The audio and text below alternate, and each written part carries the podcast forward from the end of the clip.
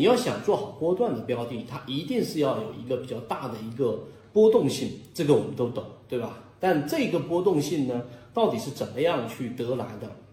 很多人就没有思考过这个问题。有些人认为波动性是来自于它有短期资金的介入，于是就去找那些放量上涨的比较振幅大的，然后呢涨得比较凶的一些标的，这些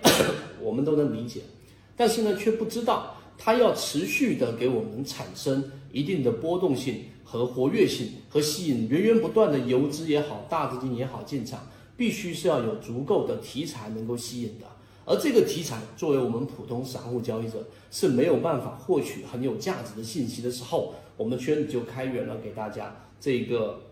活跃资金、活跃资金和这个超跌突破。那活跃资金我们就讲这一个点，活跃资金本身就是监测一个标的当中资金的一个活跃程度。那仅仅是一个活跃程度，它是有很多不同的组合的判断方法的。例如说，当一个标的连续性的盘整。但是它的活跃资金在持续不断的增加，这个就是跟我们常规所说的背驰是一个概念的。就当一个标的如果它盘整，或者说它还没有出现很强的活跃性，资金却提前的流入或者活跃，这个就是我们说的资金优先于股价的第一性原理。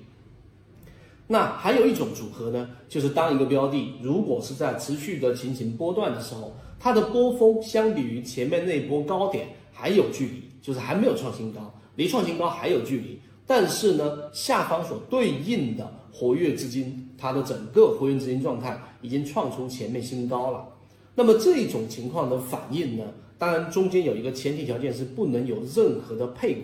一旦配股，所有的活跃性或者说资金监测的这种交易模型，它都会大大的失效和模糊化。所以当股价没创新高，但活跃资金创出前面新高的时候，这也是一种活跃度的一种表现。我们就在这个地方上讲两个点，那这是大部分人可能你要三年五年左右交易者你会去了解到的，寻找一个标的或者是一个标的池里面的这种非常规的这种表象，然后提前去做这样的一个介入，这是第一部分。第二部分我们简单说，就大家都忽略掉了。我想做波段，那我自然就找波幅振幅比较大的标的，这很好理解，也很正常。但是却没有人去思考过关于我们所说的稳定性，这个是我们一直在强调的确定性。所以当这些板块出现之后，大家一直要去讲、想去寻求的，你就想象你去拿着一个冲浪板，你要去冲浪，那这一个海边除了要有海浪以外，还要有源源不断的海浪，才有办法去进行波段性的这种操作。它除了有板块的一致性以外，还有筹码非常的干净。所谓的干净是。它在一季报减少了百分之四十多，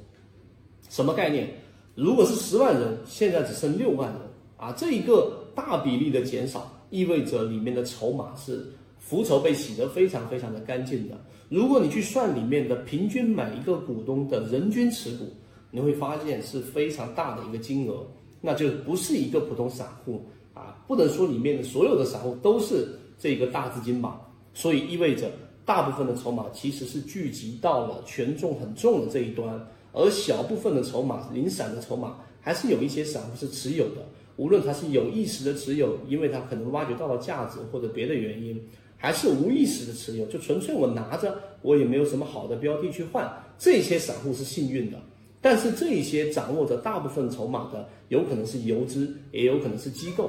那如果你作为散户交易者，能够走到这个层面，实际上，你已经跑赢了百分之八十到百分之九十的交易者，因为你已经在一个波幅比较大的标的当中，并且它可以持续不断的源源的给你提供稳定性。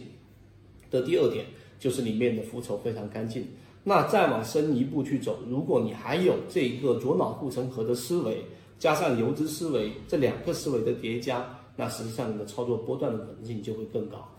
如果你是一个成熟的交易者，认真听我们在讲这三分多钟、将近四分钟的这个视频或者音频，你应该能听得出来，这其实是一个相对完善的交易模式。当然，里面还会涉及到细节和我们说的实战，这些我们有完整版视频会给大家去讲解到。希望今天我们的这个三分钟对你来说有所启发，和你一起终身进化。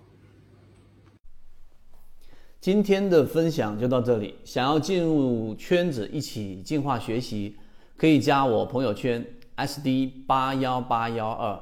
有完整版的视频专栏分享给大家。希望今天的三分钟对你来说有所帮助，和你一起终身进化。